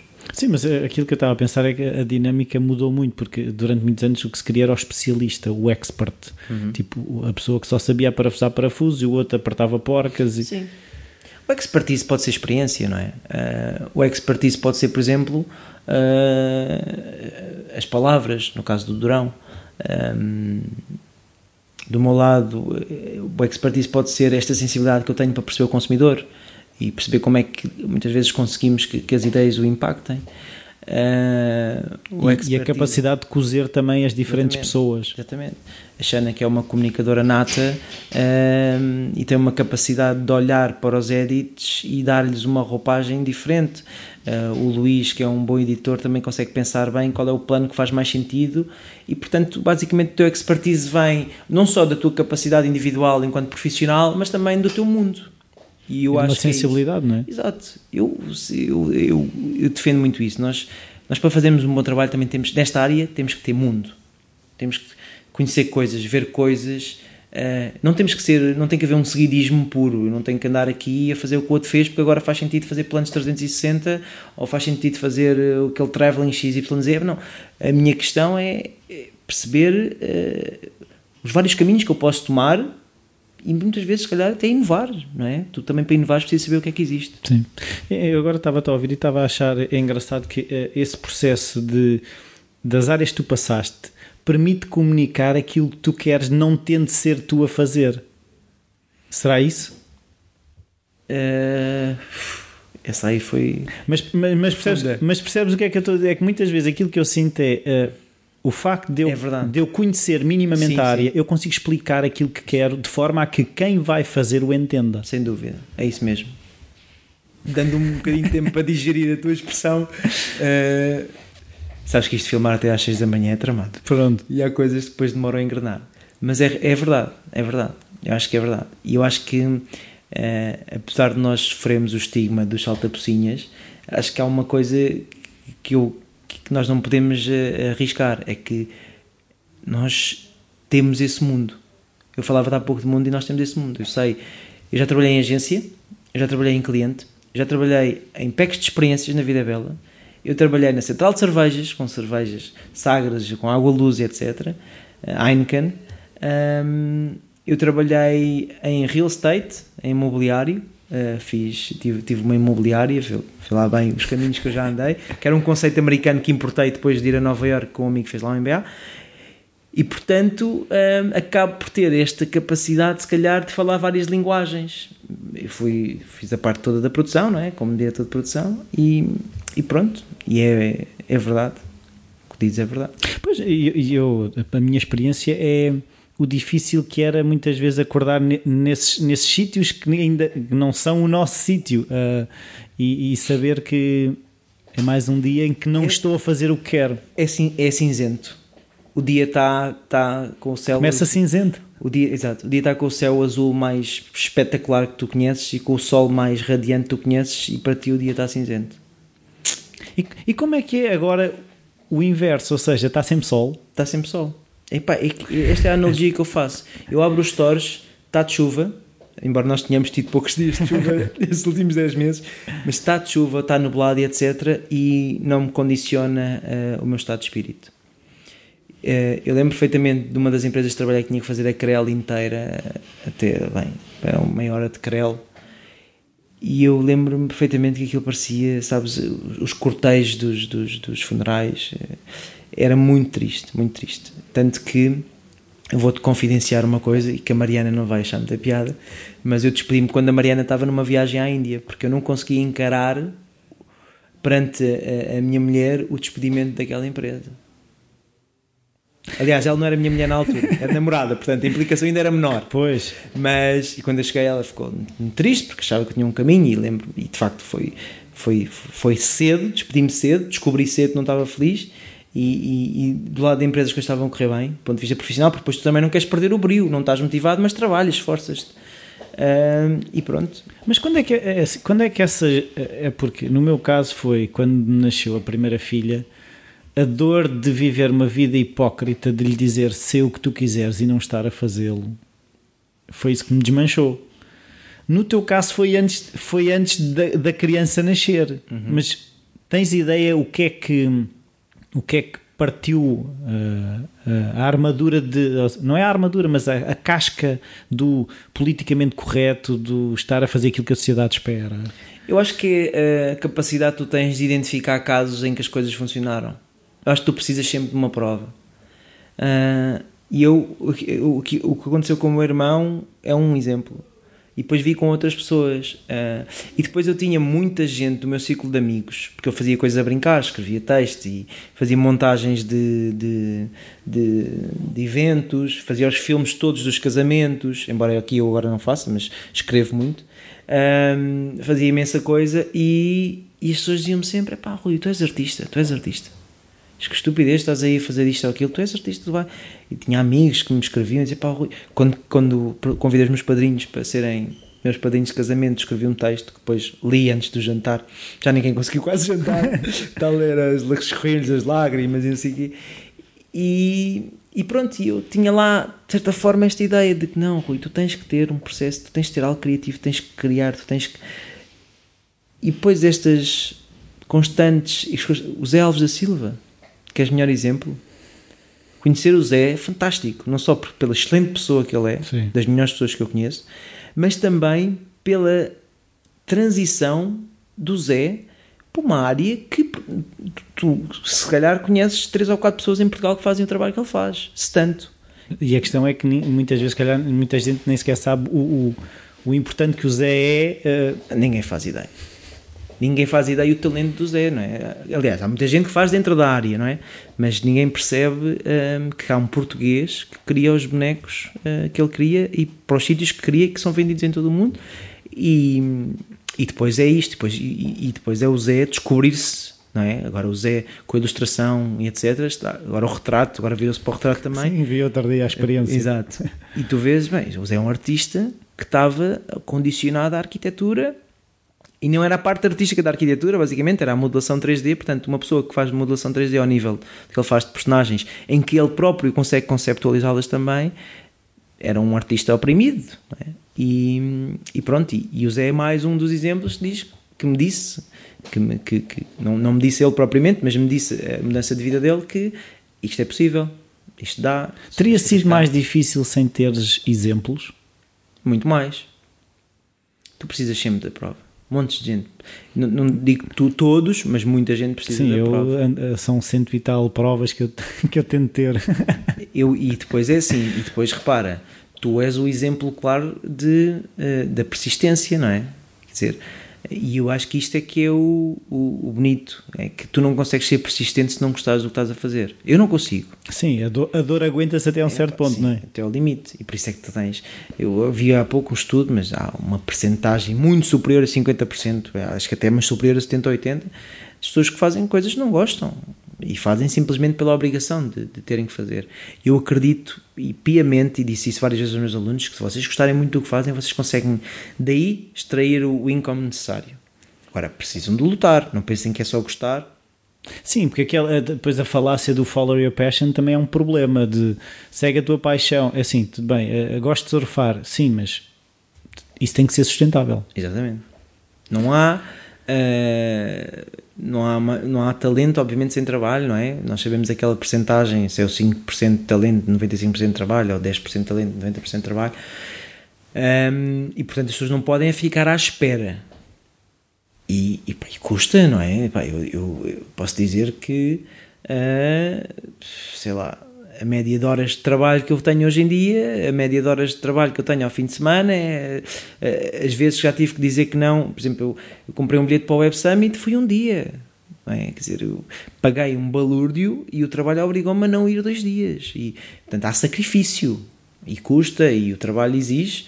Uh, mas só assim é que se chega lá. E, mas eu tenho a perfeita consciência que jamais teria esta capacidade de encaixe de tudo, de, de, encaixar tudo aquilo que tenho abdicado se não fosse a trabalhar para mim e a fazer os meus filmes. Ainda ontem eu vi uma frase que, segundo o que diziam, era do, é do Nietzsche, uhum. que é se o porquê for forte, tu aguentas qualquer como. Uhum. Uh, e, e, e, no fundo é isso. Sim, Epá, é, essas frases, as frases arrepiam-me, mas é verdade. É verdade. E eu também ia no carro e também fiquei. Então, eu queria perceber é como é que tu agora consegues estruturar os teus dias tendo uh, duas crianças pequenas, uma com, com 10 meses e outra ah. com 5. certo. Uh, consomem muitas horas, que dão muitas más noites. Sim. Ou não? Ou de 5 meses não dá mais noites?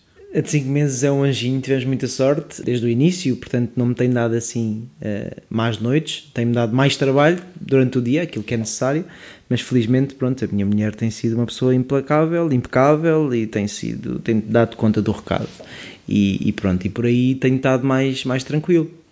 Uh, mas, tentas, mas, mas tentas ter um horário. Claro que não será fácil, acredito, com os filmes ter um horário, mas tu tentas ter um horário, chegar aqui a uma determinada hora. Sim, olha, tento. Eh, em primeiro lugar, tive logo uma coisa que foi, que foi bem pensada, que foi mudar-me para perto de casa. O escritório está muito próximo de casa e isso permitiu-me, nos primeiros meses de vida de Lourenço, ir almoçar com a minha mulher e com o meu filho a casa e, levar almoço para a minha mulher sempre que, pude e pronto, ajudar da, da melhor forma. Depois também tentar chegar a sair da casa nessas alturas. Hoje em dia o volume de trabalho uh, é, é maior e tem sido mais difícil chegar mais cedo, mas nunca abdico de chegar a horas para jantar, de fazer jantar quando posso e de, de apoiar e estar. E, ainda ter tempo, obviamente, para, para brincar um bocadinho com ele porque de facto é uma, neste momento é a minha grande prioridade. Não, não a empresa não está à frente do Lourenço, uh, simplesmente conseguimos repartir entre, entre mim e a Mariana essa responsabilidade. Uh, mas, mas o desafio, eu acho que ser pai não tem sido um desafio tão complicado porque tenho a ajuda da mãe. Ponto final. Na empresa tem sido mais complicado porque a empresa é minha e sou eu que agir sozinho. Uh, embora eu não tenha problema nenhum em dizer isto, uh, nem sei se, quer se eles irão ouvir ou não, mas a minha equipa tem ajudado bastante. E eu faço questão de, de dar sempre quando, quando posso. Ainda outro dia vi um texto escrito pelo Arnold Schwarzenegger que num, numa apresentação disseram que ele era um self-made man e ele no texto contrapõe que, que isso não existe, o self-made man não existe porque nós todos precisamos de ajuda em diferentes fases da vida, em diferentes sem situações. Dúvida, sem dúvida, sem dúvida. Nós temos quatro filmes esta semana. Isto, quer dizer, tu fizeste sozinho. Podiam, podiam ser, podiam existir 10 ruins que não substituíam os seis, os seis fins que trabalham aqui. Portanto, basicamente, eh, acho que se ele disse isso, acho perfeitamente eh, correto. Então, e tu tentas praticar desporto, ir uh, ao cinema? Como é que tu tentas desligar, tirando o Lourenço, tirando isso, usando o Lourenço como um escape? Ou... Uhum. Neste momento não consigo, não, não, não tenho. Eu, eu fazia desporto, jogava futebol, jogava ténis muito regularmente, tinha, tinha uma banda, também já não tenho, e portanto não tenho tido muito tempo para mim. E porque de facto entre a empresa e, o, e a família não tem, não tem existido espaço agora que as coisas começam a ficar mais estruturadas, já com mais equipas, já com mais a delegar mais, eu tenciono rapidamente voltar a ter esse, esse, esse tempo para mim, sobretudo na parte do desporto, por causa da condição física, que é essencial. Eu estava no ginásio há pouco tempo e, e estava-me a correr bem, mas depois meteu-se uma avalanche de trabalho e lá fui mais uma vez uh, levado pelo, pelo trabalho e e depois a pessoa perde o ritmo e depois há uma inércia para voltar, etc.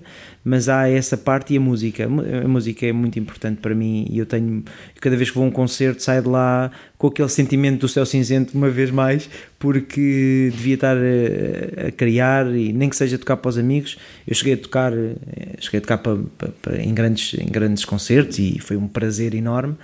E, e sinto falta, sobretudo, da, da possibilidade de criar música e não, não havia a tentação, porque eu, eu vejo isso por mim, agora se calhar estou a, a, projetar, mas um bocado de coisas que eu já, já fiz muito ou já fiz bem, de, de voltar. Se calhar era aquilo, se calhar era o outro. Olha, músico não, porque eu não sou um músico excepcional, sou um músico normal. Uh, aliás, até é uma ofensa dizer que sou músico para quem estudou música. Portanto, toco baixo. E, mas tenho, tenho, tenho uma sensibilidade para, para a criação musical que, que valorizo e, sobretudo, se tiver o apoio de, de, de uma outra pessoa que, que, me ajuda a criar. E, sobre, e, e tenho um, ex-guitarrista, o João, João Loureiro, que é, que é de facto uma pessoa com quem eu me entendo muito bem e que, que gostava imenso de, de compor com ele. Mas não era o meu caminho, não para ser músico teria que ter tido um percurso diferente, teria que ter começado mais cedo, teria que ter tido uma Mas paixão, uma garra. Não, não, não. Um, e se calhar onde, onde gosto de tocar, gosto de, de, da parte musical, mas se calhar dou muito mais valor às letras eh, que escrevo. À história. À história. portanto, vamos sempre parar aí. Se me disseres uh, o, o, que é que te realizaria neste momento, epá, era, por exemplo, escrever uma curta-metragem uh, e depois evoluir para uma longa, e, mas poder estar nessa área da escrita, não, uh, nem, não, não precisa ser no guião especificamente, mas na construção, por exemplo, do, da ideia. Isso eu gosto, gosto bastante e dá-me imenso prazer.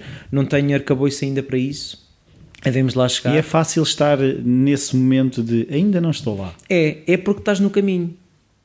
O pior é que estás a gastar tempo no caminho errado. E como eu já estou no caminho, eu sei perfeitamente que estou a ir para lá.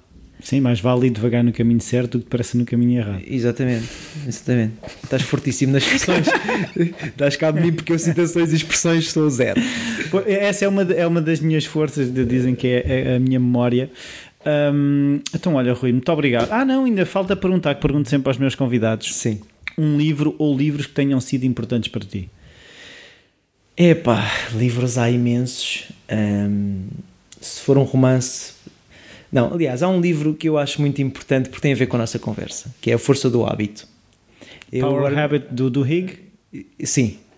Eu acho esse livro, porque esse livro ajudou-me muito a pensar também na forma diferente de, de, de na forma pensar diferente da sociedade e tentar contrariar o hábito. Eu, eu ouvi o audiobook três vezes. Ouviste? Pronto, então estás no mesmo. O meu é, eu não sei qual é a edição, mas é a edição da capa amarela com as letras vermelhas que eu tenho lá e que faz parte neste momento dos livros que ajudam a elevar o, lenço, o berço do Lourenço para ficar mais alto na parte da cabeça. E aquilo por osmose, se calhar. pode ser que crie através de, do berço que passe. Um, sim, esse livro, Força do Hábito, porque é exatamente isso: é nós uh, somos um ser de hábitos e os hábitos muitas vezes bloqueiam-nos, e, e nós, sem darmos por isso, deixamos passar todos os dias. Uh, deixamos passar todos os dias da mesma forma e, e esquecemos muitas vezes de pensar em nós próprios e naquilo que realmente sentimos. Então, se, se tivesses que dar conselhos uh, de pessoa que já está já, já está do lado de lá, uhum. uh, a uma pessoa que, que, está a ouvir isto e que ainda está com os dias cinzentos, o que é que tu lhe dizias? Olha, eu dizia, uh, em primeiro lugar, para se isolar, para pegar num fim de semana, pegar em si num fim de semana e sair, mas sem sem receio de, de, de, de perguntas, de, observações, do que quer que seja. Tipo, onde é que vais? Porquê é que vais? Mas não estás bem? Estar com ela própria, ouvi-la ela própria. Um, mas, mas muitas vezes aquilo que eu vejo com as pessoas e as conversas que vou tendo é nós calamos-nos tanto, tipo, mandamos-nos calar tanto que muitas vezes, quando já queremos ouvir, não se ouve nada. Porque estás distraído. Precisas é de concentrar. Precisas de estar, ouvir, de pensar. Eu fiz isso mil vezes e, não, e digo-te já que não arranjei resposta nas primeiras 999, percebes? Mas acabas por eh, mas acabas por refletir e depois quando refletes abres a cabeça e quando ouves também os outros também consegues pensar de outra forma e eu acho que nos falta um bocado isso e o conselho que eu dava era esse a pessoa eh, não vale a pena eh, eu acho que nós caímos num erro quando não estamos satisfeitos de uh, ir à internet e ler coisas e coisas e tal, e, é viajar durante 10 meses, a trabalhar, uh, a trabalhar pontualmente num restaurante para ganhar dinheiro para o destino a seguir, mas estamos livres, estamos descomprometidos, ou porque precisamos, ou, e depois a verdade é, nós uh, não, é, é preciso ter claro na cabeça qual é que era o caminho que nos fazia feliz, que nos faz feliz e depois começar de facto a alinhar os astros para ir, para ir nessa direção. Um, e tu dizias-me há pouco que nós eh, não é preciso que ter ou isto ou aquilo, pode ser isto e aquilo. Muito bem, comece por aí. Comece por isto, que é aquilo que sabe menos bem, mas aquilo que sabe bem. E no isto que sabe menos bem, extrair o que é bom. Nós, em, em todas as coisas que fazemos, por mais penoso que seja, há sempre alguma coisa boa. Mesmo uma pessoa que trabalhe e que não gosta de trabalhar naquele trabalho, tem um colega com quem se dá bem, tem os almoços que são porreiros, tem, há qualquer coisa no teu dia a dia que pode dizer tudo bem que ele vai ser chato, mas a hora do almoço vai ser muito a porreiro porque eu vou. Sim, não são 24 horas. Exatamente, isso é uma forma de tu contrariares a tua insatisfação, pelo menos enquanto tens dois caminhos. Depois, no outro caminho, ao fim da noite, fazes os projetos que tu gostas, começas a planear o projeto que gostas. E eu acho que se tu fizeres isso de forma consistente, vais conseguir caminhar. Eu tenho um exemplo, os meus fotógrafos de casamento, um era engenheiro, eu trabalhava em marketing, eles eram, começaram a fazer fotografia ao fim de semana de casamento, um primeiro ano, um segundo ano, o terceiro ano, despediram-se os dois, fazem daquilo vida, neste momento são super, mega, hiper, mega felizes, e porque conseguiram primeiro criar o I, e depois tiveram a vontade para decidir o, o, e o caminho foi a fotografia. Portanto, é isso. Mas o encontrar-te, o estar só e o pensar, não deixar influenciar é muito importante nós somos super influenciados pelos outros. E eu uh, tive que sair um bocado do, do, do, pé dos outros também, muitas vezes, para me sentar e pensar em mim. E, e esse é o meu grande conselho: isolem-se. Se não conseguem isolar-se onde estão, vão para fora, ouçam-se ouçam-se a vocês próprios e, e, pensem qual é que é o caminho que vos faz feliz. Sim, marquem um encontro com vocês próprios. Não é? Exatamente, porque é que combinamos sempre cafés com os amigos. Muito obrigado, Rui. Foi um Nada. prazer. Até à próxima. prazer foi meu.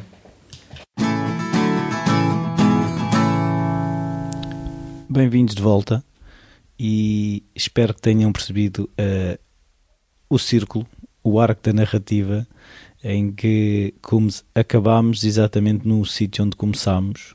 O Rui a dizer que é importante estarmos sozinhos, que é importante refletirmos uh, de forma a não nos deixarmos influenciar. O, o falar criativo uh, tem influenciado e a mim tem-me influenciado mas é um ponto de partida e é isso que eu percebo. Estas conversas não são um fim em si mesmas.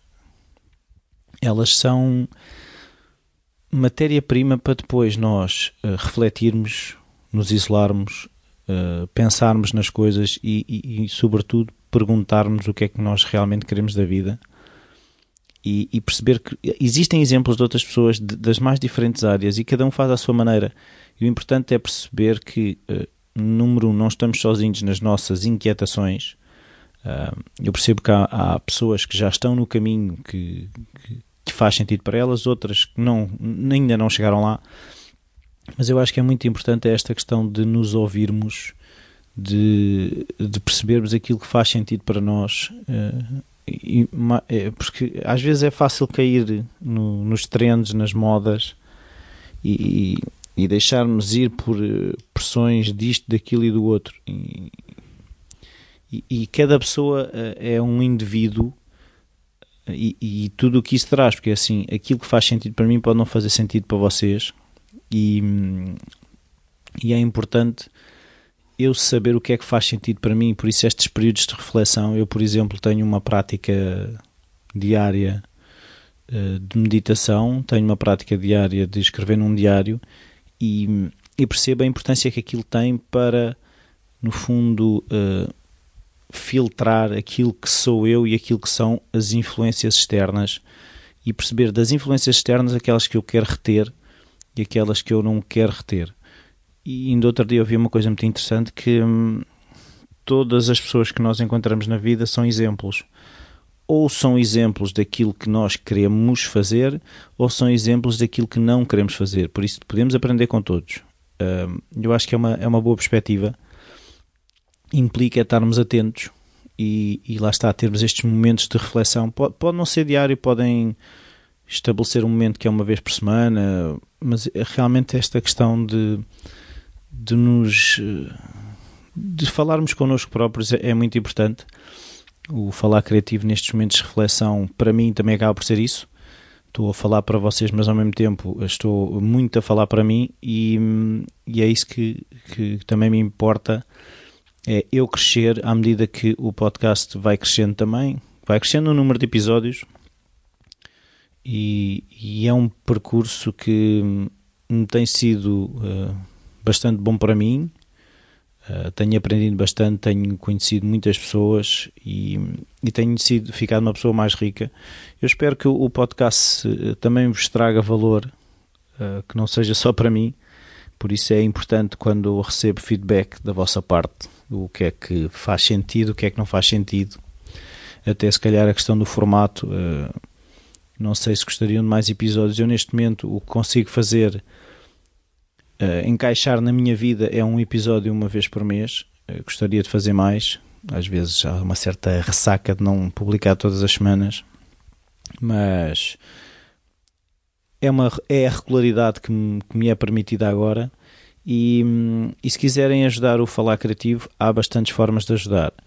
Uma delas, uh, mais pragmática, é através do Patreon, é através do, dos vossos euros ajudar o Falar Criativo. Um, a, ajuda é, podem usar eh, a ajuda que quiserem. O Patreon permite escolher uh, vários valores, até um, limitar o valor que querem ajudar.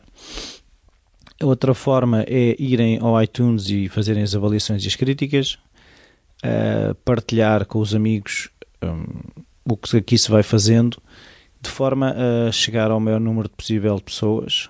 E hum, eu acho que desta vez é tudo. Eh, muito obrigado por continuarem aí. Eh, sei que há pessoas eh, novas como ouvintes do Falar Criativo. O Falar Criativo já tem 3 anos, já há muita coisa para ouvir. Eu acho que aqueles que chegam mais tarde até acabam por ser uns sortudos porque conseguem ouvir muito mais coisas de uma vez. Até ao próximo episódio. Tchau.